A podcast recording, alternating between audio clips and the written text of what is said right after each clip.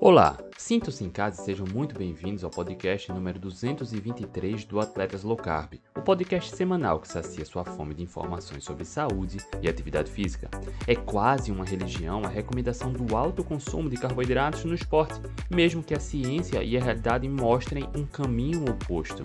E isso pode oferecer riscos. Sabendo disso, como atletas podem aplicar ciclos de carboidratos de forma segura a fim de ganhar performance e saúde. Para falar sobre esse tema, bati um papo com a Andrea Bise, que é atleta e nutricionista. Acompanhe o episódio agora. Olá, bom dia! Hoje, sábado, excepcionalmente sábado, 15 de outubro, estamos iniciando mais uma live do Atletas Low Carb e recebendo mais uma vez, com grande honra, minha xará Andréa Bise, uma convidada internacional. No Brasil são 11 da manhã, mas Andréa está falando do Bahrein. Andréa, mais uma vez, seja muito bem-vinda. Muito obrigado por ter aceitado o convite. Obrigada a você, André. É, eu, eu aí que uma pessoa falou que está baixo. Eu coloquei agora no, no, no ouvido aqui. Está dando um ecozinho na voz do André para mim porque tô, eu estou ouvindo ele no computador também. Vou baixar aqui do computador rapidinho e aí okay. falo com vocês melhor. Pronto. E aí, gente, bom dia para vocês que estão no Brasil. Boa tarde, quase boa noite. Aqui o sol está. Ai, gente, parece um, um sol de fogo. Se vocês virem o sol se pondo aqui, maravilhoso. Porque final de tarde, aqui o dia está escurecendo um pouco mais cedo é, esses dias que a gente já está na transição do, né, do a parte do calor para começar a esfriar agora. Ainda está quentinho, está dando para ir para a praia, essas coisas, mas aqui o calor é puxado. Eu, mais uma vez, queria assim, agradecer que o André pelo convite da gente fazer essa live aí juntos, porque eu fico até nervosa de tão inteligente esse menino. Nada. e tanta experiência e admiro demais né, é, o André por toda a história dele, todo né, o que ele vem fazendo, todo o trabalho dele, eu admiro muito. E é uma honra sempre estar aqui é, falando com você e seus seguidores, né? Nossos seguidores, obrigado, André. Obrigado. Mais um bate-papo incrível. E a gente vai fazer um, uma abordagem hoje de um ponto de vista que a gente ainda nunca abordou. É, não, abordou, não abordamos aqui, que é sobre ciclos de carboidratos, só que numa perspectiva uh, questionando realmente a crença tradicional. Porque, enfim, há décadas, quem está no meio do esporte, se exercitando regularmente, sabe que a crença, a premissa que é passada, que é vendida, é comer muito carboidrato. Uma dessas ideias é para repor os estoques de glicogênio ou para manter os estoques altos. Mas a gente deve ter um senso crítico e até as evidências para saber de fato será que precisa. Será que realmente os estoques de glicogênio acabam em todas as situações? Será que é preciso todos, a todo momento, sempre ter um alto consumo de carboidratos à medida que a gente se exercita muito? Tá? Então a gente precisa ter esse senso crítico para saber o que a ciência mostra para a gente e a gente ter uma opinião e aplicar na realidade. E André é uma grande referência, porque nutricionista, atleta, skin the game, ou seja, ela pratica, está no campo de batalha. Então vai ser bem enriquecedor, certamente, esse bate-papo. Sejam muito bem-vindos aqui no Instagram. Quem tiver dúvidas ou comentários, colocam aqui, coloquem aqui. E no YouTube também, tá? Grande Reinaldo Pelegrino, tá aí, ó. Grande oh. Reinaldão. Bom dia, Reinaldão. Ana Vilela também, atleta carnívora, que está agora já uh, experimentando triatlon, cara. Enfim, olha aí. Quem fica nervosa sou eu com vocês dois juntos. Olha. Ah, que lindez. Olha aí, Reinaldão, André, a minha alegria nutricional, alegria de todos, sempre de Oh, bom, que delícia! Miriam, bom dia. Ângela, bom dia. Vamos lá. André, sempre tem gente nova chegando aqui. Para quem ainda não te conhece, que, tá, que acompanha o Atlético Local, mas não conhece a André Bise. Fala um pouco para a gente quem é a André e onde mora, o que faz. Onde vive, com que se alimenta. é, eu sou é, André Bise, nutricionista há um tempinho já. E logo que eu me formei, eu me especializei em nutrição esportiva, porque na época que eu estava em faculdade, eu, eu, estava numa fase ainda em competição, eu ainda era atleta. Assim, eu comecei a minha carreira de atleta primeiro, daí eu me interessei pela nutrição, entrei na graduação, durante a graduação eu estava em, competindo, e aí depois que eu me formei, a primeira coisa foi é, fazer uma especialização em nutrição esportiva. Depois de um tempo, já especializada, conheci a low carb, cetogênica, paleolítica, essas coisas. E aí, a primeira oportunidade que eu tive, que foi assistindo um dos congressos lá da Tribo Forte, é da primeira pós-graduação que surgiu no Brasil em low carb, né, para saúde para o esporte. Eu fiz a, a graduação, e, é, a pós-graduação, sorry, e, e, aí sou eu essa, sou estudo, né? Eu adoro ler artigos, estou até lendo um que está na minha bolsa que eu tomo sol. Estou é, sempre lendo, não sempre na área de, né, de só esportiva, que é lógico que eu adoro, de vez em quando é, DJ surfista, o Maurício, sempre me manda um artigo, olha isso aqui e tal. Aí eu, opa, manda aí para mim que eu quero mesmo. Aí eu imprimo, eu gosto de imprimir, porque eu gosto de escrever, gosto de rabiscar, de pontuar. Sou dessas das, das antigas. E, e aí, assim, estou sempre estudando, mas eu continuo. Mas dentro dessa história eh, acadêmica, que eu acabei de falar para vocês, tem a minha história da prática, né? Aprendendo a escolher oh, os apps de áudio ideais para você. Siri. Ai, Jesus amado. É, daí o que aconteceu? Durante esse processo, antes eu já tinha começado a treinar, comecei a treinar com 19 anos de idade e não parei mais na musculação. É, fui até os 21, 20, aos 21 anos, não. Durante 21 anos eu fiz a musculação. Daí veio, eu comecei o crossfit. Conheci o crossfit, comecei a fazer o crossfit. Durante a musculação, sete anos eu competi. E no CrossFit eu cheguei, eu, todo ano eu compito. Né? Não sei, para quem é da área, quem faz o CrossFit conhece, que é o Open. É um campeonato que tem todos os anos.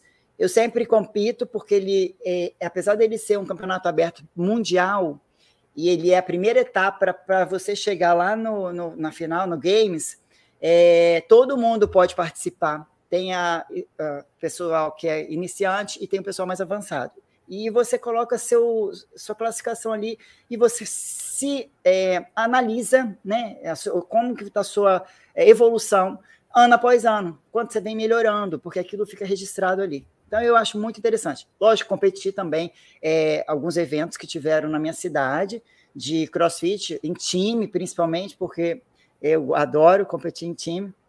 Mas, assim, é, ainda faço crossfit. Durante a pandemia, dei uma migradinha para musculação de volta, porque estava complicado para eu fazer crossfit aqui, mas eu voltei com a corda toda. então, essa sou eu. E só por curiosidade, agora, nesse, nesse momento, que linha nutricional você está seguindo? O, que estilo você come alimentar? Então, a, a, minha alimentação ela é animal based, né? Assim, principalmente fontes de proteína animal, é, fontes alimentares é, vindo dos animais, né? Carnes e ovos. E o resto assim, é um complementozinho. Às vezes, um pouco de. Né? Aí são os carboidratos, porque tirando o mundo animal, as outras fontes são fontes de carboidrato. Lógico que tem as baixas, as médias e as altas em carboidrato aí, e lógico que dentro disso é, ainda tem o processamento que vai envolver aí na, né, né, nessa, nesse impacto desse carboidrato no nosso organismo, que vocês já sabem bastante, vocês são nossos seguidores, a gente está sempre falando sobre isso. Mas, assim, é comida de verdade, a maior parte do tempo, eu faço meu próprio alimento, e o que eu introduzo hoje mais de carboidrato na minha vida é fruta, principalmente banana, que eu gosto muito, e porque eu percebi que eu, eu continuo com a, a mesma performance, mesmo rendimento de que quando eu estou mais cetogênico ou só carnívora. Então eu, eu falei assim: ah, eu estou com 48 anos já, vou fazer mês que vem. Eu falei assim: eu, eu posso, sabe? Estou com percentual de gordura baixo, não tenho tendência a, a engordar. É lógico que se eu ficar abusando do, das coisas que são engordativas, realmente refinadas, essas coisas, eu sei para onde que vai dar. Então, é uma coisa que, assim, é, deixo para as minhas eventualidades. Não sou perfeita, longe disso, mas como é, o meu histórico de atleta me faz ser uma pessoa muito disciplinada, é o que faz com que eu tenha mais resultados, manter um corpo em, que não está engordando e nem né, não está desequilibrado. Eu não preciso ficar, ai meu Deus, engordei demais, corre, vamos fazer dieta, vamos fazer desafio, vamos fazer não sei o quê, sabe? em mim, porque eu me mantenho no percentual muito é difícil você ver a Andréia subindo de peso, assim, de uma hora para outra. Então, é, por causa dessa minha história de atleta, de sempre cuidar, de, de disciplina, que a, a, parte da competição faz com que a gente se torne pessoas mais disciplinadas e, e, e mais focadas com o objetivo. Tem que fazer, é isso aí, acabou pronto, sem choro, sem mimimi, sem, né, é, é lógico. Ah, mas você não tem vontade de comer doce? Eu falei, tenho um monte de vontade também, adoro, delicioso, mas eu sei que é algo que eu não posso ter, por quê? Primeiro, vai me levar para um lugar que eu não quero ir, não quero estar. Segundo, vai me trazer prejuízos em relação até meu treinamento, que é uma coisa que eu gosto muito, é a melhor parte do meu dia. Sim, lógico, eu guardo, amo estar com a minha família, amo tudo isso, mas assim, é, no geral, porque eu estou com a minha família o tempo todo, é o meu momento, né? É onde eu estou é comigo mesmo, que é a hora do meu treino. E é a hora que eu me dou realmente. Então, eu, como eu gosto muito, eu ter rendimento bom me traz muito prazer. É, então, é um, eu prefiro esse prazer do que o prazer de todo dia da semana aí estar tá comendo brigadeiro, por exemplo, que é uma coisa que é deliciosa, que eu gosto muito. Né? Mas cá, então, assim, cá para nós, André, a banana é bem, bem docinha, né? Pois é, é que eu estou falando porque é o seguinte, que eu, se eu falar para as outras que banana é um doce, a pessoa me dá na cara, né? Porque eu, eu, como nutricionista, a gente tem que pregar isso, né? Fala assim, não, mas se você tiver com muita vontade de comer um doce, come uma fruta. A pessoa fala assim, mas fruta não é doce. Ó, isso então... é para deixar registrado ainda. Para quem não conhece a Andrea, cara, vai no Instagram dela. Olha, 48 anos, atleta, compete, veja a composição física dela. E ela relatou aí seu estilo alimentar, animal based, ou seja, a predominância do que ela come é alimento de origem animal ela come banana, então o total de carboidratos, presumo eu que seja bem baixo ainda, tá? Então veja a performance e a composição física. Então, com 48 anos, cara, é digno de admiração e respeito, tá? Então é quem está no campo de jogo tendo resultado, tá? Esse nível de pessoa que a gente traz aqui, por isso que admiro tanto o André. André, vamos lá, vamos começar. Quando a gente fala ciclos de carboidratos, ah, uhum. qual o conceito? O que é? O que significa ciclos de carboidratos? Então, ciclo de carboidrato significa que uh, em algum momento você vai adicionar uma quantidade maior do que você consome normalmente, para que você é, em, é, aproveite esse aumento para uh, ah, alguma ação, alguma função no teu, no teu, seja no teu treinamento, seja na tua performance, ou mesmo na parte é, estética e física né, no, no seu organismo, que isso é usado no fisiculturismo. Então, é uma forma de você utilizar um, uma quantidade diferente do seu tradicional durante alguns momentos para trazer alguns benefícios. Acho que no geral é isso. É, em resumo é isso. Em um determinado período de tempo, aumentar o consumo de carboidratos para um resultado específico. Em outro determinado período de tempo, diminuir o consumo de carboidratos. Então seria um ciclo, né? A hora aumenta, uhum. a hora diminui. Só que aí é preciso entender qual o objetivo a ser alcançado, né, André? Exatamente. Porque, assim, a, a, o objetivo principal no, hoje, que a gente sabe, assim, vamos clarear logo de começo. A gente sabe que a gente consegue tanto performar, né, em termos de performance de atividade física de alta intensidade, ou mesmo de longa duração, em baixo carboidrato. A gente consegue hipertrofiar em baixo carboidrato a gente já conseguiu provar isso aí, e tem, a gente tem evidência, a gente tem a prática, né? E manutenção de tecido magro, ganho de massa magra, com, uh, é lógico, com o principal mantendo proteína, mas não é o carboidrato que, que vai controlar isso. É, e manter é, quantidade de glicogênio muscular, manter resposta, é, recovery, né? Uma, como fala? Ai, meu Deus. A recuperação de pós-treinamento, porque às vezes tem pessoas que fazem mais de uma sessão de treinamento no dia, né? Então, tudo isso a gente consegue fazer com baixo carboidrato. Clareando isso, beleza? Então, em relação a, a, a pontuar carboidratos, para que então se a gente tem performance? Algumas pessoas vão responder bem, dependendo do objetivo. Né? Se for, por exemplo, para melhora de performance, numa atividade física, ela tem que ser uma atividade que requer né, uma quantidade maior de uso da glicose durante essa atividade. Então, normalmente, é uma atividade de alta intensidade, que é que, norma, que a gente estuda, né? Quanto mais alta a intensidade, mais a via glicolítica é usada, que é a via da glicose, a utilização da glicose como fonte de energia principal naquele momento. Não quer dizer que você não esteja usando gordura, mas o principal ali é glicose, que é uma, é uma via de, de utilização de energia rápida, né? É, e aí, então, atividade de alta intensidade. Mas, mesmo atividade de alta intensidade, às vezes o, a utilização desse glicogênio não é muita. Eu estava até falando com o André um pouco mais cedo sobre isso, que é, por exemplo, a musculação, né, André? Que a André, gente... a gente vai chegar lá, cara. Vamos segurar ah, tá só bom, um tá pouquinho. Bom. Deixa eu okay, Porque essa é uma das crenças. Porque antes eu queria trazer só um, um, uma etapa anterior. Porque uhum. a gente entende que o carboidrato pode ter o seu papel, tá? A questão, quando a gente fala em low carb no esporte, não é demonizar carboidratos ou aceitar low carb, cetogênico ou carnívoro como uma religião. Algumas pessoas vão precisar seguir por saúde, por várias outras questões. Mas é mostrar que é um caminho válido, seguro, testado. Tá? Na ciência, na, na realidade, pessoas, como a Andrea falou muito bem, pessoas têm performance, elas vencem prova, batem recordes, seguindo a abordagem cetogênica bem baixa de carboidratos, tem hipertrofia. Tá? A questão, um ponto a, a ser trazido para reflexão, André, por quê? Você, como profissional da área, também deve ver pessoas com sobrepeso, com doença metabólica, tá? Se exercitando muito, se empenhando, se esforçando, mas se alimentando mal, com muito carboidrato, achando que precisa de carboidrato para ter energia. Então, quando a gente fala em ciclos de carboidrato, quando a gente fala em ciclos de carboidrato do jeito seguro, tá? É trazer uma certa reflexão. Será que é seguro para todo mundo comer mais carboidrato, mesmo se exercitando muito? principalmente para quem tem sobrepeso, obesidade ou doença metabólica? É um ponto a ser refletido, né? Exatamente.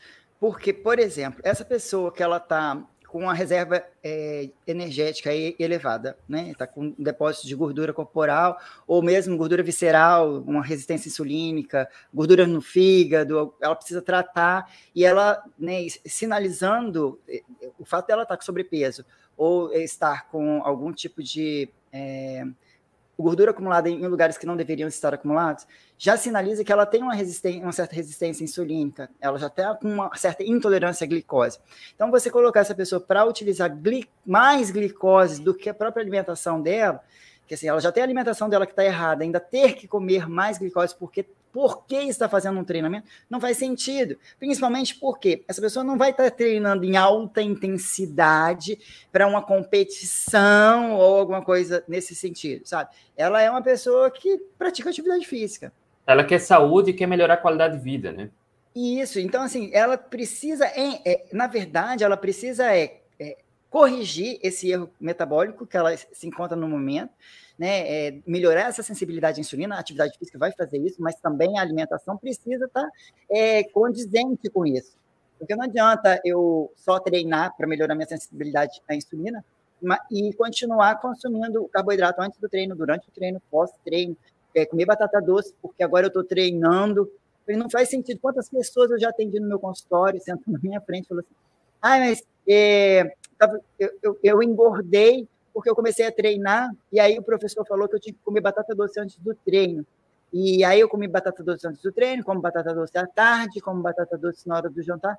Eu falei, mas meu Deus do céu, e batata doce vai te ajudar em quê? Né? Nesse, Ó, só, pessoa... só um parênteses. Quando a gente come carboidratos, metabolicamente o que acontece? O carboidrato ele entra na via de prioridade de gasto energético. Então, se o indivíduo tem sobrepeso ou obesidade, ele tem muita energia acumulada. Então, quando você come carboidratos, o corpo não consegue armazenar muita glicose do carboidrato, ela vai sendo utilizada para energia. E assim preserva a gordura corporal, né? Dificulta esse processo de emagrecimento, né? Totalmente. E, por exemplo, se ela é, consome esse carboidrato e vai treinar, ela vai usar o carboidrato da, da, que ela acabou de comer, ela não vai usar a gordura dela corporal. Que horas que ela vai queimar essa gordura que está acumulada ali? E ela precisando corrigir isso, né? Ela está com sobrepeso, com a gordura acumulada no lugar que ela não gostaria. Então não faz sentido essa pessoa ficar recarregando um monte de energia, sendo que ela está cheia de energia armazenada. Então seria mais interessante fazer com que essa pessoa use a própria energia, ensinar esse corpo a não depender mais de glicose, né, que é um processo de adaptação que ela precisa passar, que aí ela vai ficar boa, eficiente em usar essa gordura corporal e diminuir esse, essa sobrecarga em cima dessas articulações. Porque às vezes a pessoa está com sobrepeso, ela nem atividade física ela quer fazer, ela está desanimada, a energia dela está baixa, porque essa insulina alta está é, desviando energia para dentro das células o tempo inteiro, está faltando energia para essa pessoa viver, para ficar a, a, a, acordada, está faltando energia para ela, tá, ela está com falta de energia. E, mas assim, aquela energia de, de, disposição, ela não tem. E ela está toda inflamada, é um monte de processo que ocorre com esse excesso de glicose o tempo inteiro. Então a gente precisa é, reduzir o carboidrato da dieta dela, não prescrever carboidrato para ela fazer pré, pós, durante, nem nada disso. E aí corrigir esse problema. Inicialmente, a atividade física vai ajudar, é para fazer, mas a dieta precisa estar é, conforme. Então, o ciclo de carboidrato para essa pessoa não seria uma coisa interessante e nem necessária. Tá, e um atleta recreacional, ele não tem objetivos específicos no esporte, ele quer qualidade de vida, melhoria da composição física, saúde. Então, a melhor estratégia hoje, do ponto de vista da ciência, é comer comida de verdade e evitar excessos de carboidrato, não é nem reduzir a zero, que não precisa também, né, André? Então, profissional Exato. que tem um skinny game como André sabe exatamente como fazer isso, né? Não, cara, até um ovo tem meio grama de carboidrato, né? Então, tem muitos vegetais que têm quantidade poucas de carboidratos e não precisa fugir deles por conta disso, né? Exatamente. Assim, é, não, você não precisa fazer uma carnívora. É uma, é uma estratégia? É uma estratégia. Sim. Tem muita gente que se dá bem com ela? Tem. Tem gente que precisa dela? Precisa. Tem gente que precisa por uma fase da vida, né? Ou tem gente que gosta e tanto que leva como estilo de vida para sempre. Tá e ótimo. se exercita e busca performance e não tem comprometimento, né? Exatamente. Mas assim, todo mundo tem que fazer? Não, não tem. Você pode ter carboidrato na dieta? Pode, lógico que pode. Mas a gente sabe, o que, que a gente precisa entender é que o excesso de carboidrato não é bem-vindo para ninguém, nem atletas de alta intensidade. E a gente vai chegar lá. De alta performance. E yeah. é. Vamos. Ó, o primeiro ponto, quando a gente fala em ciclo de carboidrato, que é importante ter essa, essa perspectiva, é que, cara, tem muitas pessoas que se exercitam porque tem sobrepeso, obesidade, doença metabólica e aumentar carboidratos, mesmo se exercitando muito, nesse caso, não vai ajudar não vai ajudar. Ele pode até emagrecer, mas vai ser a duras penas, né? Duras custas, exercitando muito, muitas vezes passando fome, né? Outra coisa, essa pessoa ela tem uma resistência insulínica. A resistência insulínica ela inicia no músculo.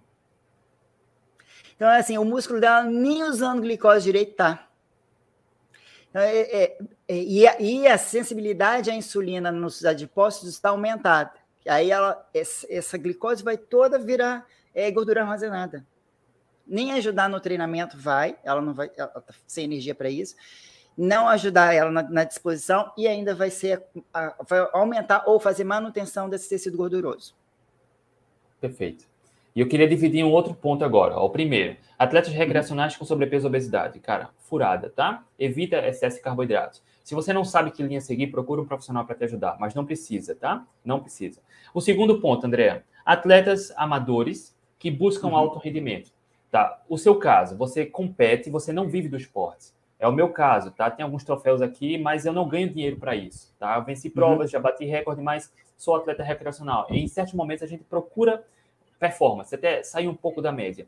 Nesse caso, tá? Para quem não tem doença metabólica, pode até fazer um sentido, tá? Fazer ciclos de carboidratos, tanto em esportes de endurance quanto esportes de força, né? Como você, uhum. qual é a sua perspectiva sobre isso? Então, dá para a gente usar, sim. É... E ainda, se a pessoa ainda. Porque existem algumas pessoas que é, experimentaram a low carb, uma cetogênica, ou mesmo uma carnívora, e não querem sair disso, porque gostam muito desse estado que elas se sentem, energia, né, da, dos, dos corpos cetônicos e tal. Tem estratégias que você, por exemplo, a TKD ou a, a cetogênica cíclica, que você consegue ainda manter o corpo produzindo corpos cetônicos e usar os carboidratos de forma cíclica ou pontual para fazer uma, um uso disso funcionalmente né, dentro desse treinamento, para melhorar a performance num dia ou para melhorar só durante os treinamentos, por exemplo, a TKD, dá para você usar e ainda estar numa dieta baixa de carboidrato. Dá para fazer isso. Ou mesmo é, estando dentro de uma low carb. Por quê? Porque a low carb ele tem, ela tem um espectro de carboidrato muito grande. né? Se você flutua de 50 a 130 gramas de carboidrato. Às vezes, um processo de melhora de um, metabólica, você precisa ir lá na, na faixa mínima. Mas para a gente falando em performance, treinamento, ganho de massa magra, é, né, a área da, da atividade física, uma pessoa que está, né, tudo bem que nós não somos é, atletas de alta performance, mas treinamos bem, acima um pouco da média, porque se você pegar a maioria da população que faz atividade física hoje, a maioria faz algo recreacional, mais recreacional do que nós, porque ainda a gente participa de eventos, né? De Sim. competições, é, querendo é, progredir a cada vez que vai, ou né, a cada dia, está sempre buscando é, uma marca melhor, um, um melhor resultado. Então, dentro disso, desse, desse, desse grupo, a gente tem como pontuar uns carboidratos para essa performance, para essa melhora, para esse, né, esse plus a mais. E, e, mesmo assim, estar ainda dentro de uma, uma faixa de low carb. Sem oferecer riscos, né? Sem, sem oferecer risco, porque a gente sabe que ah, essa preconização de, de carboidrato a cada 20 minutos, por exemplo, dentro de uma prova, é, é surreal não tem essa necessidade. O ser humano, o corpo humano, não tem essa é, capacidade de metabolizar essa glicose toda, esse tempo todo e durante a vida, sabe? A pessoa está fazendo atividade física, é, essa que está dedicada ali, está sempre fazendo. É, são vários anos que ela fica nisso, né? E é lógico que a, o exercício ele dá uma amenizada nesse impacto de, desse monte de carboidrato na vida dessa pessoa, mas até certo ponto, e depende de, do histórico de cada um, da onde que está vindo, né, é, da parte genética, às vezes uh, o que ele foi exposto durante a infância, desde o do, do, que é quando era feto, tem uma importância aí do que, que ele foi exposto, quanto de glicose, quanto de insulina que precisou ser produzido, né, para ele ter uma resposta melhor ou pior a uma quantidade de glicose, do, diferente da outra pessoa. Né? Olha que interessante uh, o que a Andrea está falando. Uh, a preconização é, é, bizarra. Por exemplo, em atletas de endurance, na literatura a gente encontra recomendações de, dependendo da intensidade do tempo, de 60 a 120 gramas de carboidrato por hora. Ó, 60 a 120 gramas. Nosso corpo não absorve mais do que 60 gramas tá? por hora. Então, daria no máximo uma grama por minuto. Então, 120 é algo que não vai ser absorvido. Não vai ser. Tá? Não, não tem evidência de que isso funcione de alguma maneira. Então, é bizarro demais isso, cara, durante a atividade física, tá? Durante a atividade física. Ah, durante ah, ciclos, por exemplo, de endurance, André, o que, é que a gente vê que é uma prática que é aceitável e que gera resultados? Por exemplo, em resumo, tá? Atletas que estão treinando para endurance, maratona, triatlon, ultra, ultramaratona, em momentos de alta intensidade, alto volume, aumentar um pouco o consumo de carboidratos, porque como tem alto volume, vários dias, tem dois ciclos de treinos no dia, duas sessões de treinos ou mais, e aí, dependendo do objetivo, pode fazer mais sentido aumentar o consumo de carboidratos para ter esse plus durante a prática da atividade física, em resumo, tá? Em atletas de crossfit, isso também acontece em momentos de alto volume, né? Aumentar um pouco o consumo de carboidratos, né, André?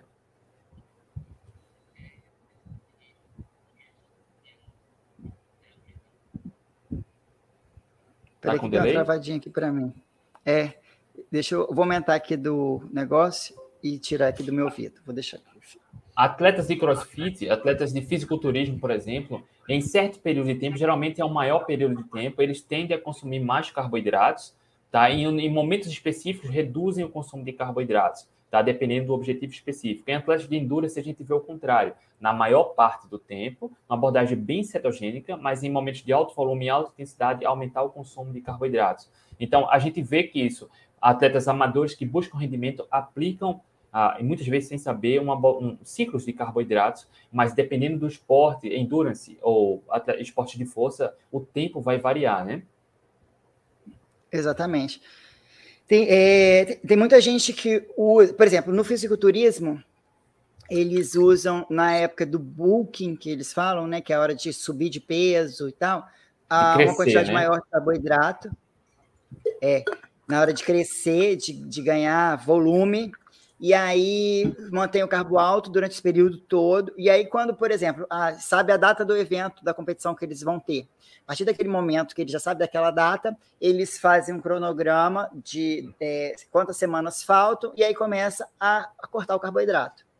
E aí vai diminuindo, diminuindo, diminuindo, diminuindo, até chegar numa fase que a gente chama de fase zero carbo, e dali é, volta a carbar no, no no evento, no, no ou evento, véspera do evento, três dias antes. Então, tem essa ciclagem de carboidrato já com o objetivo de redução de percentual de gordura inicialmente e depois de é, pump nessa musculatura, aumento de volume para que esse músculo fique mais visível, já que a pele afinou, né, não tem mais gordura embaixo, e aí a pele vai colar nesse músculo, ele vai ficar o desenho aparecendo mais com os cortes e todas as definições, né? E esse carboidrato não dá tempo de fazer aquela retenção, porque é tudo muito bem controlado. O prazo que você vai usar esse carboidrato, é, a água que vai utilizar junto com esse carboidrato para não haver retenção, porque se usa água destilada normalmente. Então, é, é, e é sem sal que esse consumo de carboidrato para não haver esse processo de retenção tudo já medido. Então, assim, há uma, uma, uma, utilização desse carboidrato com objetivo, né? E, mas são atletas que estão hipertrofiados, uma quantidade de massa muscular muito grande. E esse carbo, às vezes, é usado em momento nem treino tem, né? Que é, por exemplo, essa parte final, eles não treinam mais nos, nos, nos últimos dias. E para quê? Para que esse glicogênio realmente fique ali dentro do, do tecido muscular e aumente o volume do, do músculo para a parte estética né, do evento. Ó, e em atletas de endurance a gente vê o contrário, eles passam a maior parte do tempo num, numa abordagem nutricional com bem pouco carboidrato. E tudo isso tem direta, uma, uma, ligação direta com a eficiência metabólica, né? No caso de endurance, a gente vê mais porque se exercita por longas horas. Então, para isso, otimizar a capacidade natural de usar a gordura corporal para energia faz mais sentido. Em pequenos momentos, mais volume, mais intensidade aumento do consumo de carboidratos. E é preciso deixar registrado, quando a gente fala em carboidratos, no nosso cenário aqui é de comida de verdade raízes e frutas. Nada de farinha e açúcar, tá? Pelo amor de Deus. E aí, André, trazendo esse contexto de farinha e açúcar, de fisiculturista, não é à toa que é comum encontrar muitos fisiculturistas com doenças metabólicas, né? Por mais que tenha uma, uma composição física bela, baixo percentual de gordura, mas é comum ter diabetes tipo 2, hipertensão e gordura no fígado, né? Exatamente. É, por alguns motivos. Eu, primeiro, porque eles passam uma fase muito grande comendo muito carboidrato, que é a fase do booking, que não é um mês, são meses fazendo esse booking para subir de peso. Porque ganhar massa muscular, gente, não é fácil. É então, bronca. são meses de um trabalho para você ganhar tecido muscular. E aí, você, depois que você. E normalmente ganha-se gordura junto. Não vai, ele não cresce só músculo, cresce, é, ele fica retido e ainda tem o, o, gordura que é acumulada junto. Depois vem o processo contrário, né, que é retirar essa gordura, diminuir essa, essa retenção de líquido também. Mas, e aí perde muito peso. E aí ele só perdendo massa magra, por isso que tem que ter um lastro e tal. Na verdade, é, boa parte dessa massa magra que é perdida é líquido realmente, porque é uma retenção muito grande. E é, como é muita restrição, assim, é clara de ovo, peito de frango seco, é saladinha, não pode azeite, não pode isso, o atum você tem que lavar, sabe, sem gordura, é aquela coisa sem. E, e o período zero carbo não é comendo picanha, comendo é, ribeye, nem nada disso. O período sem, sem carboidrato, zero carbo, é de carne magra. E ainda, é, como a restrição é, low carb é muito grande, e low fat também, né? É, a restrição é muito grande, gera muita compulsão. Que pós-evento, normalmente, primeira coisa, já vai comer, e aí é só tranqueira. É, é, chocolate, é sorvete, é pizza, essas coisas assim. Então, é, há um, um distúrbio. Eu, eu acredito assim, a maior parte deles é, eu, por exemplo, vou dar meu exemplo. Eu era uma pessoa que eu nunca liguei para doce, sempre fui magrelinha e eu só comecei a gostar e querer doce, igual a louca, ficar apaixonada, viciada, quando eu virei atleta. Por uhum. causa da restrição muito grande de energia. A gente ficava muito tempo só proteína, só proteína pura.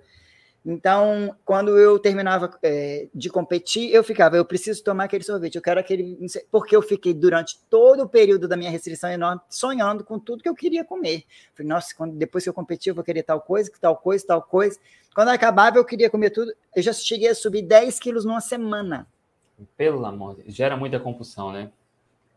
Então, assim, é muito ruim. E isso faz com que a qualidade da alimentação vá lá para baixo. Porque, assim, durante o período é, fica é, suplemento, é, barrinha de proteína, que também, assim, não é aquela coisa linda, maravilhosa, não é comida de verdade.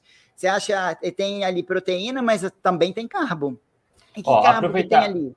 Desculpa, Andréa, mas só para aproveitar esse gancho, tá? O que a Andrea deixou aqui, a, a deixa dela é muito comum, tá? E quando a gente olha na literatura, Existe uma quantidade muito grande de estudos mostrando como a má alimentação, essa dieta equilibrada, influencia nos pensamentos, no comportamento, nas emoções, nesse comportamento compulsivo, tá? Porque quando você sempre come de tudo um pouco, você entende isso como premissa para uh, ah, ter conforto, uh, acabar com a ansiedade, ter o eu mereço, quando você restringe isso, cara, pensamento em comida, pensamento em comida, e não vê a hora de poder furar novamente a dieta. Então, essa má alimentação, ela influencia muito no comportamento, né? E aí depois fica difícil voltar para o eixo, né, André? Nossa, totalmente. Eu lembro de uma vez que eu fui no, no nutricionista, ele me avaliou e eu não tinha melhorado de uma semana para outra. Não respondi. Assim, pô, vários meses fazendo, vai ter um, tem semana que o negócio estaciona, nosso peso não cai linearmente. Aí ele falou que eu estava furando, não sei o que, eu saí de lá tão arrasada. Mas eu, eu já estava assim, por aqui, esperando um motivo para eu né? chutar o balde. Saí de lá, passei na padaria, comprei não sei nem quantos pães doces, comi tudo dirigindo. não consegui nem chegar em casa com aqueles pães. Eu comi tudo, porque, tá, sabe, naquela compulsão, já naquele descontrole. Então, assim, a restrição é, é, muito grande pode gerar é, né, esses distúrbios alimentares, que não é interessante. Então, assim, é, a gente entende né, que são processos e tal, mas que saudável, quando fala em atleta, nem sempre é aquele Sim. shape que você está vendo ali na internet é fruto só de, né, da, daquele potinho que ele está lá te vendendo, daquele chá emagrecedor, sabe? Isso vem de muito tempo de treinamento, tem bastidores aí, tem vários bastidores. Tem muito tempo de treinamento que aquela pessoa tem, muitas horas, é, é, muitos dias abdicando várias coisas. Tem os momentos que eles comem as porcarias deles, mas assim, eles é, precisam passar por, por várias restrições. Não, você não consegue alcançar aquele nível ali. E você não consegue manter aquilo ali por muito tempo, porque é insustentável, muita restrição. Se eles soubessem que dá para ficar daquele jeito, numa dieta baixa em carboidrato a maior parte do tempo, que não precisa subir tanto de peso, encher né, o, o corpo de, de monte de carboidrato, se ficar inchado e, e né, com a glicose subindo e descendo igual a louca, a insulina lá nos tampos, né? E com essa retenção toda, seria muito mais bonito. Só que assim, e menos trabalhoso. Só que há um preconceito muito grande com a low carb para esse, esse grupo da galera da maromba. Que, assim, eu sei que não é para todo mundo. Tem gente que vai se dar bem com uma quantidade maior de carboidrato. Ok, tudo bem. Mas muita gente ia se dar bem com menos carboidrato e ia ficar ótimo e não sabe disso. Porque não cá para nós. Tem preconceito. E cá para nós, esse shape belíssimo que a Andrea fala, nem sempre ele é traduzido em saúde, tá? A, a carcaça é, é uma coisa, mas dentro a parada pode estar tá diametralmente oposta, né? É, e assim, às vezes, a, é, o que a gente fala, às vezes se a pessoa ela tá é, magra, não precisa nem estar tá no shape, ela tá Sim. tá magra, sabe? Às vezes a gente conhece pessoas magras que tiveram problema cardíaco, magros que estão com diabetes, né, que estão com a gordura visceral. Então, existem tipos de pessoas que vão ter uma resposta diferente, que não é igual à maioria, mas existem. Então, assim, ah, muitos são jovens ainda, né? Que a gente vê aí com shape bonitão e tal, corpão, bum, bumbumzão lá, bonito, sem celulite, mas e comendo doce de leite. Né? Podia ter aí o mesmo resultado sem oferecer risco para a saúde, né, André? É, a gente fica chateado, porque a gente também queria estar comendo doce de leite e estar naquele corpo, Mas a, a realidade é o seguinte: a conta vai chegar para essa pessoa também. Se ela acordar antes, não, né? Pode ser que dê tempo dela cuidar, mas tem que ter cuidado, porque isso não é assim nessa facilidade. Vai chegar. Jovens têm uma resposta. Eu era magra também, eu comia errado, minha mãe não sabia, eu nem culpo ela porque ela não, não entendia Sim. nada. Então, assim, é, cuidado com isso, com o que vocês veem na, na internet. E, e, assim, não fiquem se baseando no corpo do outro. Queira ter uma versão melhor de vocês mesmos. Ótimo. Eu queria falar sobre alguns mitos, tá? Porque uma das crenças ah, que acaba guiando as recomendações para o alto consumo de carboidratos é que é preciso comer carboidratos para hipertrofia. Ora, que se você faz carnívora, cetogênica ou low carb, você não consegue ganhar músculos. André, isso é verdade ou é mentira? Não, para ganhar músculo, primeira coisa, você precisa de estímulo, que é o treinamento, né? Força. Depois, é, fazer um treinamento com, com sobrecarga. Tem que ter um, um, algo que faça com que o seu músculo precise crescer. Você tem que criar essa necessidade nele. Ele tem que crescer para suportar uma carga que você está impondo a ele todos os dias. É, e está sempre fazendo esse estímulo, porque ele se adapta e aí não tem mais estímulo. Adaptou aquela carga, aquele estímulo que estava tendo, e ele vai se manter ali. Você tem que estar tá sempre criando um novo estímulo para ele continuar crescendo. E é lógico, você vai bater na genética. Tem gente que nasceu Sim. muito magro, e para essa pessoa ganhar um quilinho de massa magra é muito mais difícil que uma pessoa que já nasceu mais robusta. Entende? Para essa outra pessoa ganhar 2, 3 quilos é muito mais fácil. Então, cada um dentro da sua realidade. Então, primeiro treino. Depois, na dieta, o que, é que eu preciso para hipertrofiar? Primeira coisa é a proteína, gente. Eu preciso ter a, a matéria-prima para fazer a construção desse tecido muscular, né? Principalmente os aminoácidos essenciais que vêm das fontes de, né, de proteína da dieta, que são principalmente os animais, que é onde estão nossas proteínas completas, que tem todos os aminoácidos que a gente precisa ingerir que a gente não produz, beleza? Então, assim, tem que ter estímulo de insulina ok, se eu estou fazendo uma dieta baixa carboidrato, eu tenho uma sensibilidade maior à insulina, que já é uma vantagem, eu não preciso de um monte de insulina, eu preciso pouca, já vai me satisfazer. E eu tenho estímulo da insulina através dos aminoácidos. E também porque eu não estou comendo zero carbo, né? Mas eu tenho os aminoácidos que vão fazer o estímulo da insulina. Segunda coisa é que eu tenho também, dentro de todos esses aminoácidos essenciais, eu tenho a leucina, que dos aminoácidos é o que maior tem estímulo, maior poder em cima de uma via de síntese proteica, que é a via mTOR, que é, é, é da produção né, de novas proteínas. Então, assim, essa, essa via sendo estimulada, tem a insulina ajudando também, porque é um, um hormônio anabólico, e tem uma sensibilidade melhorada a essa insulina, e quem estimula ela está tá presente também. Então, não está faltando, e tem os, os, a matéria-prima para fazer construção, não está faltando nada. Entende? Então, assim, a energia, energia eu tenho. A, a, a proteína na dieta, ela não está isolada, não é um pote de whey isolado que você está consumindo. Tem ali associado, né, não só os aminoácidos, mas tem associado os ácidos graxos essenciais, tem gordura ali, que tem energia bastante, e ainda tem vitaminas, minerais, né, de, e, e é preciso, formatos. É preciso, é preciso ter atenção também ao, ao aporte calórico, né, André?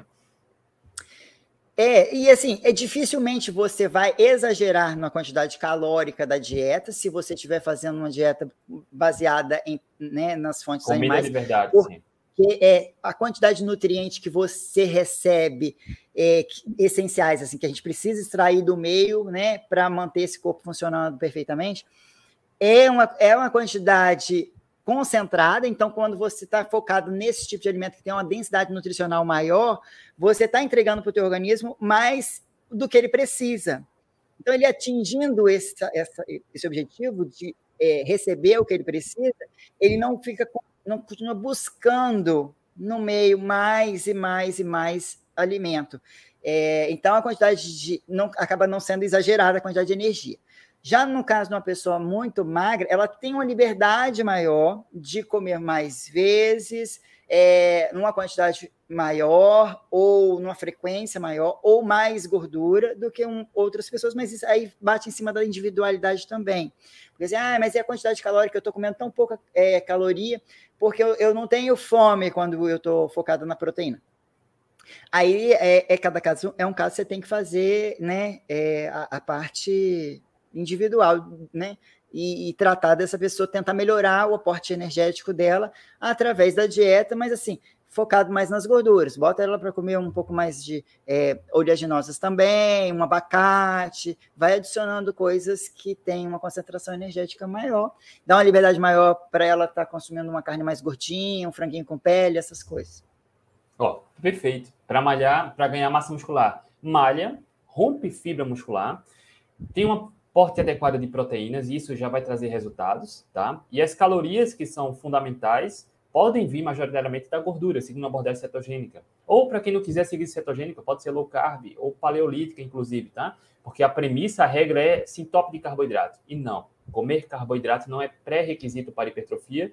E tem uma revisão na literatura com atletas de fisiculturismo que seguem cetogênica, inclusive mostrando exatamente isso, tá? Que o que mais importa para a hipertrofia, é claro, que malhar e ter a quantidade adequada do consumo de proteínas, tá? E aí, a André é um caso real, a realidade comprova isso e se torna incontestável. E no Atlético Low Carb, a gente já entrevistou vários atletas também aqui que buscam hipertrofia e seguem abordagem carnívora, cetogênica, tá? Então, de novo, quando a gente vê na realidade, se torna incontestável, tá? Porque é real não é camundongo, tá? São seres humanos. Então, se você é humano, você pode ter os mesmos resultados, resultados parecidos. Um outro mito, André, que presumo eu que seja mito. Na verdade, a gente vai falar aqui sobre isso. É preciso comer muito carboidrato para repor estoques de glicogênio, para manter estoques de glicogênio altos. André, isso é meio nebuloso, né? Até que ponto realmente isso é traduzido na verdade, na realidade? Então, fiz quase um spoiler no começo da live. Exato, chegou a hora, André. é, então, o que a gente tem de é, pesquisa, inclusive o André viu uma esses, é, hoje, esses dias, sei lá, que ele, ele citou uma hoje para mim, e eu falei com ele que eu cheguei a usar um artigo também no, numa jornada que a gente fez juntos, e que era o seguinte: a quantidade de glicogênio que é depletado durante uma sessão de, de musculação, por exemplo, é, num volume médio de, de exercícios, né? É pequena, você não chega a depletar nem, nem 50% da quantidade de glicogênio que você tem estocado. Então, assim, a pesquisa que eu vi e que eu botei lá como exemplo, ela, é, o gasto era de 33% só do glicogênio muscular durante uma sessão de, de treinamento.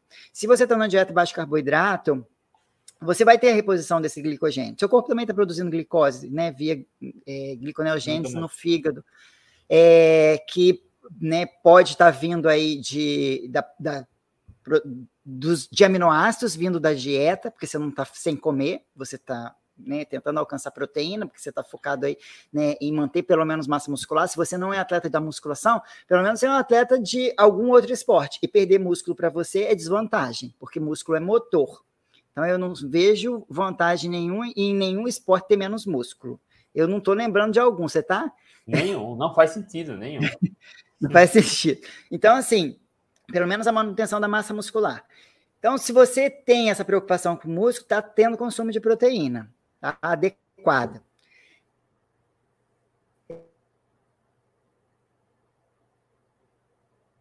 Deu uma travada aqui. Estou aparecendo aí para você no YouTube? Aí eu estou ouvindo agora. Tá, tá. Tá travando a imagem, mas o som está chegando. Voltei. Pronto. Voltei. Aí, o seguinte, então, é, você, você tem lá os aminoácidos para você fazer essa manutenção da massa muscular, mesmo, e também produção de glicose. E produção de glicose porque você tem ali um, um, fígado maravilhoso que faz a manutenção da sua glicose também, que pode. Sumiu do YouTube.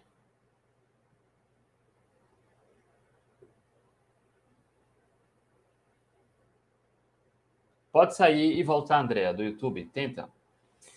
E aí eu vou continuando aqui, tá? A Andrea está falando, inclusive, da gliconeogênese, que é um mecanismo natural da espécie humana que o nosso fígado produz toda a glicose que a gente precisa, mesmo que praticamente, virtualmente, não haja carboidratos na dieta. Isso é documentado em artigo científico. Tá? Tem um estudo que a gente já falou algumas vezes aqui, mostrou, ah, inclusive mostrei lá na, na, jornada que eu e a Andrea participamos juntos, da Rebelião Saudável, o estudo do Fester, que via biópsia, Andrea, foi constatado que atletas de endurance que seguiam abordagem cetogênica, via biópsia, tinham o mesmo glicogênio muscular com atletas que fazem refil de carboidrato, que comem muito carboidrato, antes de uma corrida de três horas, uh, durante a corrida de três horas imediatamente após a corrida de três horas e duas horas após a corrida de três horas, o glicogênio muscular era o mesmo. Atletas cetogênicos, de alto rendimento, e atletas que comem muito carboidrato. Mesmo perfil, alto rendimento. Tá? Então, mesmo que não, não haja carboidrato na dieta, o glicogênio muscular, idêntico. Sem diferença. Então, e nessa essa pesquisa que eu falei, ela é com musculação. Então, mesmo com a sessão de musculação num volume médio, umas 16 séries, né, num, num dia, é, você teve uma perda pequena de, de glicogênio. E assim, eu já, você já fez teste de glicose contínuo, né? Durante seus treinos? Não, contínuo não. Ainda não fiz. Não fez? Mas você não. mediu sua glicose pós-atividade já? Vez ou outra eu meço antes e depois de glicose e corpos cetônicos para você que é um, um, estímulo diferente do meu, né, no, no, tipo de esporte que você pratica, que é, é a, mais a, aeróbio, o meu é Sim. é mais anaeróbio. Co como foi sua resposta da glicose pós-atividade? Sempre aumenta. Meu de alta intensidade também. Durante, eu usei o contínuo. Ele durante o treino é, ele aumentava, acabava o treino continuava aumentando minha glicose, ou seja, o corpo está ali produzindo conforme demanda. Porque tem Andrea, gente que fala assim, ah, se você comer desculpa, muita proteína... Desculpa, ah, mas eu fiz, eu fiz um teste, inclusive, com 50 horas de jejum, uma corrida de, de uma hora, com 50 horas de jejum, medi glicose antes e cetose antes, e glicose e cetose depois. Glicose e cetose aumentaram. Então, o que a Andrea está falando é que durante a atividade física há uma demanda da, de glicose e o corpo já produz a glicose. E eu estava com mais de 50 horas de jejum, André. E eu também estava em jejum. Então, assim, e, e, após, eu, eu, só treino em jejum, eu não consigo treinar em outro estado metabólico. Assim, é lógico que dá para treinar, mas é, é, muito pior, meu rendimento vai lá para baixo. Eu também. Então, assim, eu treinando em, em, jejum, no crossfit, e assim, eu, como o monitor fica com a gente mais de, né, de duas semanas ele fica né, no nosso braço. Eu consegui ver, perceber que quanto mais alta a intensidade do meu treinamento, mais a glicose subia. Treinos que a intensidade era um pouco menor, a glicose subia menos, mas continuava sempre subia. Que significa, gente? Significa que mesmo que você não ingira nada antes desse treinamento, ou mesmo que você esteja numa dieta baixo carboidrato a maior parte do tempo, que na época eu estava fazendo cetogênica, é, eu, você ainda tem o seu corpo te dando esse suporte de glicose que é utilizado para o treinamento e às vezes até para reposição né, desse glicogênio aí, porque ele continuou aumentando é, pós-atividade, depois que eu parei de fazer.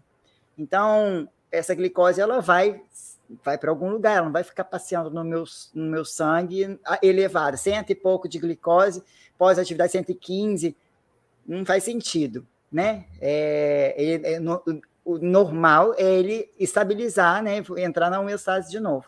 Então, essa glicose vai ser levada para dentro do, do, do, músculo. Não tem por que ir para outro lugar.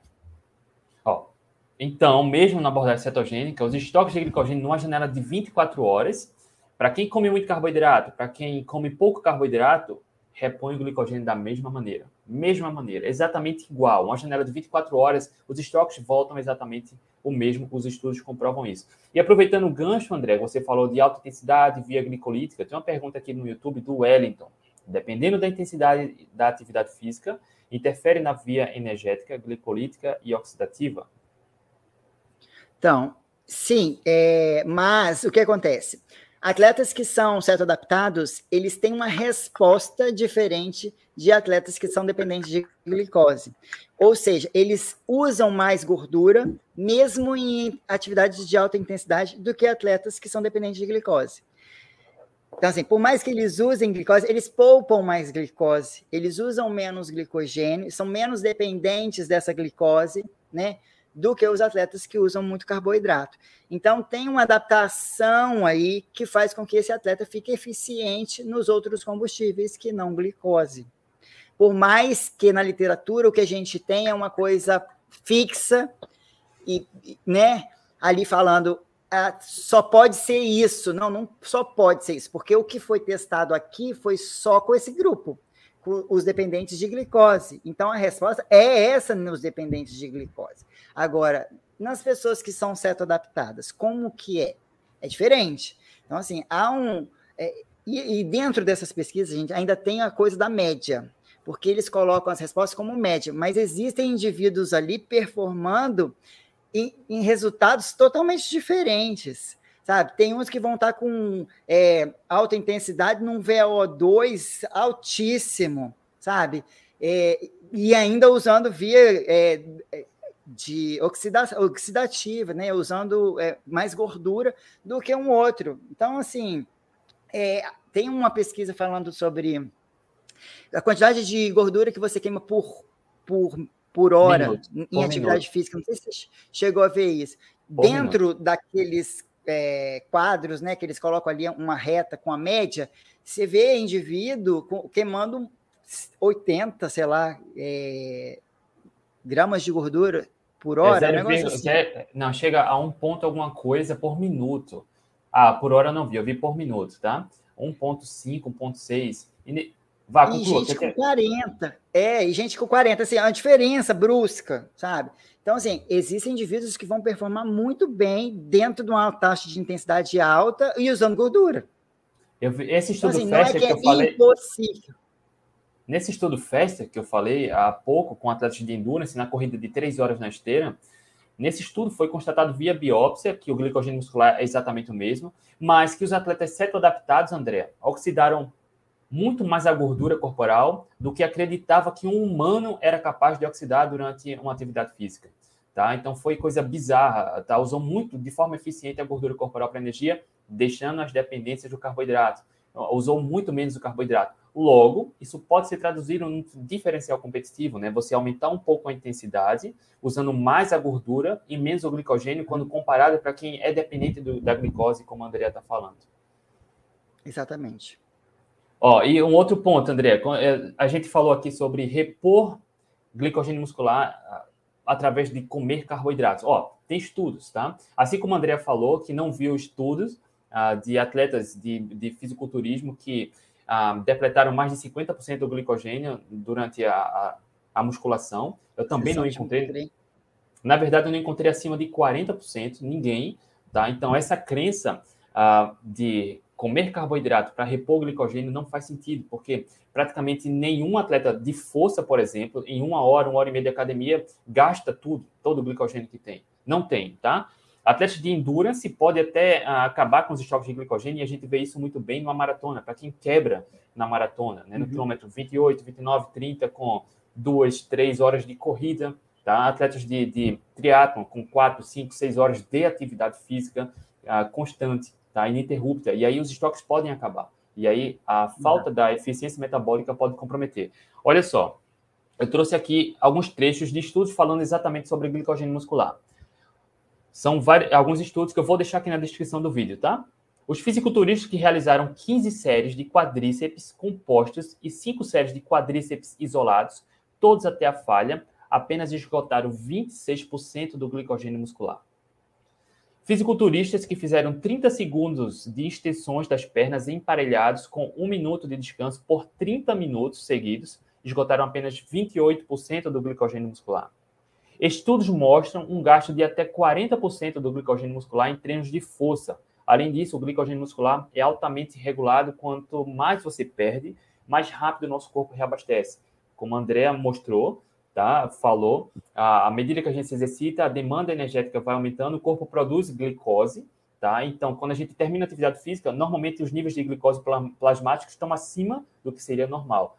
Quando a gente para de se exercitar, essa glicose tende a ser convertida em glicogênio e volta para o músculo com o passar do tempo. E tem um ciclo de, de reabsorção do, do, lactato também, que é convertido em glicose, armazenado como glicogênio.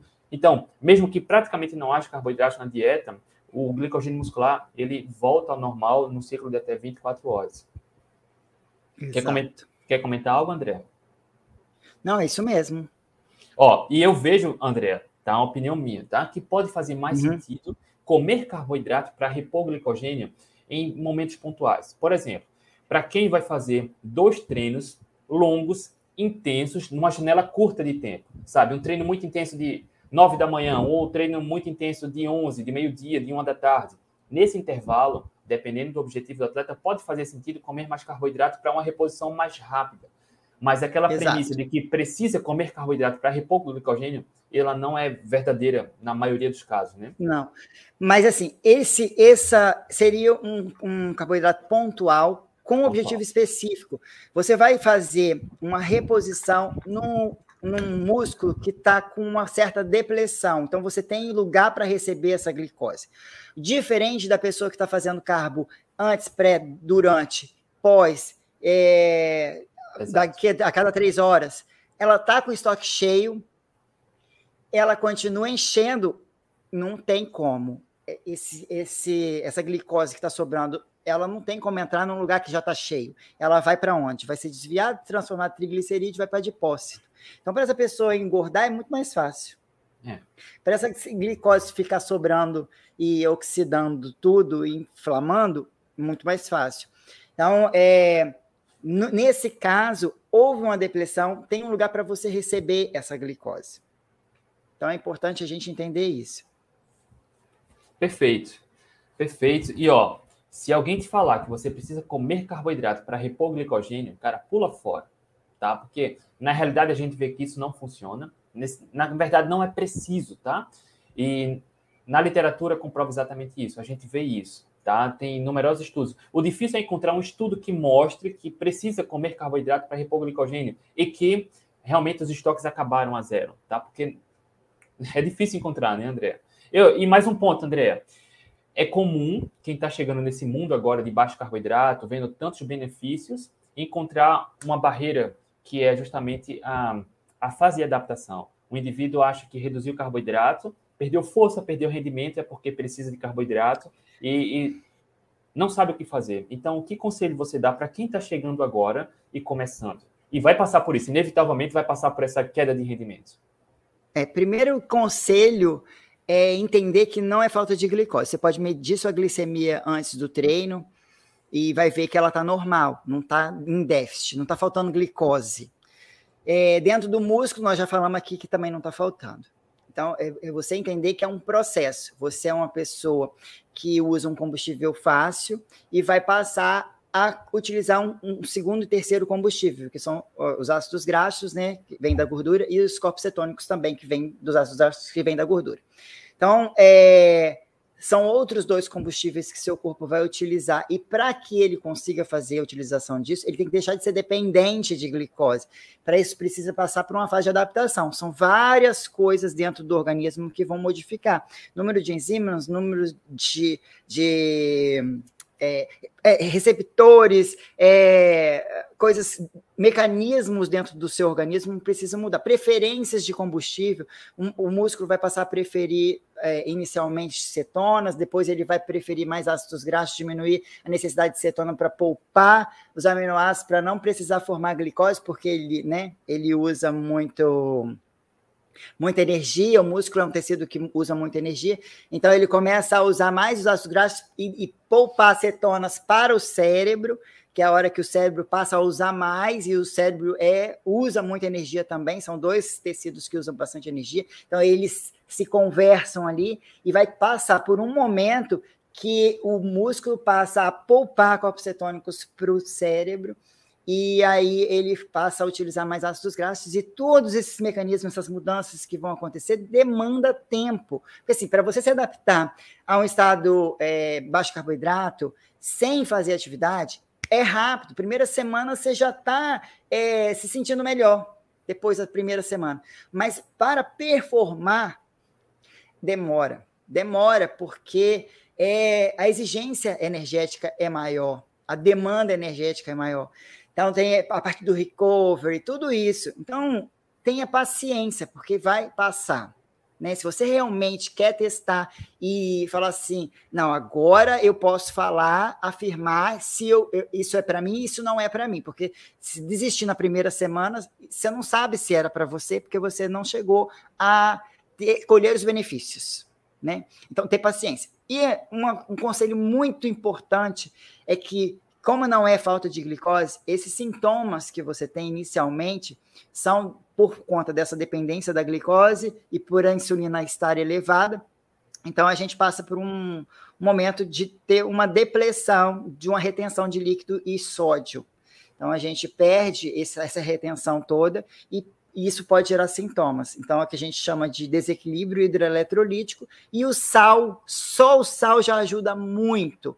Então, beber água com sal antes de treinar é uma, assim, é uma simples dica que faz total diferença. Faz total diferença. Eu mesma, quando qualquer coisa que você vai fazer que vai diminuir um pouco mais a sua insulina, por exemplo, se eu estava numa paleolítica e passei para uma low carb, eu, eu uso sal para ir treinar. Se eu estava numa paleo e de repente comecei uma cetogênica, uso sal para treinar, sabe? Depois que você se adapta, você não precisa ficar fazendo. Mas, cara, é, é como a gente perde muito líquido, é, e do, a gente, né, durante a atividade física, a gente está suando, está é, perdendo líquido, a gente não perde só água, gente. A gente perde eletrólitos. Então, não é para repor só água, você vai continuar com déficit de eletrólitos, que você não repôs. Então, o sal já vai te ajudar bastante. Para quem não tem dinheiro para comprar um repositor de eletrólitos, alguma coisa, já é uma dica que já ajuda muito. Então, é, primeira coisa, né, é fazer isso aí, e aí vai fazer seu treino e ter paciência. Não é isso? Ai, chutei aqui. Aplausos para a Andrea. Eu disse que ela era fera. Andrea, parabéns pelo trabalho. Obrigado mais uma vez pelo ensinamento, pelos aprendizados.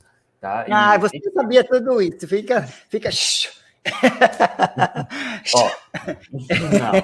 É, é bom, bom demais a gente ouvir de quem está no campo. É bom a gente trocar, né, um pouco. Ver que é. alguém fala a mesma língua é bom demais, né? E tem resultados, né? Tem resultado, porque é, ah, você falou muito do, do tempo de adaptação, tem que passar pela fase de adaptação, porque infelizmente a gente vê muito profissional, muito profissional falando mal da cetogênica, da low carb, dizendo, cara, eu já vi vários, tá, André? Vários esses gurus famosos. Ah, eu passei três dias na cetogênica e perdi performance, fiquei de mau humor, isso não funciona. Porra, três dias, pô. três dias não é tempo para nada, né? É bizarro. Nem começou. Isso, e isso acaba contagiando pessoas, sabe? Os leigos. E quando a gente vê pessoas tendo alta performance, seguindo essa linha, melhorando a saúde, revertendo doenças metabólicas, acabando com dificuldade de composição física, né? de controle da composição física, e evoluindo na performance, a gente vê, caramba, quem está falando a verdade, qual certo, qual errado. E é bom a gente ver profissionais como a Andrea, que estão no campo de batalha, tendo resultados, mostrando como isso funciona. Andrea, muito obrigado, tá? Mais uma vez, ah, parabéns. Ah, obrigado a você. Obrigado a você e seus seguidores aí, meus seguidores também. É, então, uma coisa que rapidinho que acontece, gente, é que é, o que a gente está falando aqui, eu e o André, é que não é que só existe a estratégia baixa em carboidrato. Existe com alto carboidrato também. Mas esse alto carboidrato, gente, não é super alto, igual é preconizado. Entendem? Assim, um pouco de carboidrato e às vezes pontualmente para algumas pessoas vai ajudar a melhorar um pouco a performance ou o objetivo que ele tem naquele momento. Mas assim, não é para todo mundo, tá? Então, uma pessoa que ainda tem peso para perder, não se aventure nisso, tá? De ficar fazendo ciclagem de carboidrato. Uma pessoa que tem ainda alguma doença metabólica, né? Cuide, cuidado, muito cuidado com isso aí. E quem acabou de emagrecer, gente, vai tacar carbo de volta, pelo amor de Deus, né? Você vai, você vai voltar lá, você, você, é igual o, o estilingue, que você estica aqui, se você soltar, vai lá na frente vai voltar. Então, assim, não se aventure por, nessas terras aí que você já sabe que você já se deu mal. Então, continue lá na cetogênica, vai ter, vai ter resultado, tenha paciência. A, a resposta, por exemplo, da hipertrofia, para quem está numa dieta baixa carboidrato, ela é mais lenta. Por quê? Porque você está ganhando só músculo, você não está ganhando retenção é, de líquido e, e, um monte de glicogênio, o estoque entupido de glicogênio e gordura ao mesmo tempo. Por isso que eles ganham volume mais rápido. Mas é só volume. Na hora que, de botar todo mundo para secar e ficar com percentual de gordura igual, vai dar no mesmo a quantidade de músculo que ganhou. Às vezes o cetogênico ganhou até mais. Olha aí, preciso falar mais nada, né? Inclusive, tem um estudo, só para complementar, tem estudos com atletas de crossfit mostrando que após seis semanas na cetogênica, os atletas de crossfit melhoraram a composição física, ganharam massa muscular e melhoraram a performance. Tem atletas, melhoraram a performance, tá? Enfim, não se discute. André, obrigado. Obrigado a todos aí. Quem perguntou, a live vai ficar salva aqui no Instagram, no YouTube, tá? Segunda-feira vai sair o podcast. E para você que está aqui no, no, Instagram, que conhece aqueles que falam mal da low carb, ou desconhece a low carb, manda aqui o aviãozinho para ela assistir conteúdo de quem está no campo tendo resultado, com as evidências que a gente trouxe. Manda, não é para mostrar que é melhor ou pior, tá? é mostrar que é uma alternativa que traz resultados. Tem algumas pessoas que vão preferir, tá tudo bem, outros vão precisar e tá tudo bem, tá? Então é compartilhar conhecimentos, tá? Andréa, chega batendo aqui. Valeu, rapaziada. Beijo no coração, André. Um excelente final de sábado aí para você. Tchau, rapaziada. Muito obrigada, mais uma vez. Tchau, tchau para todos. Obrigado.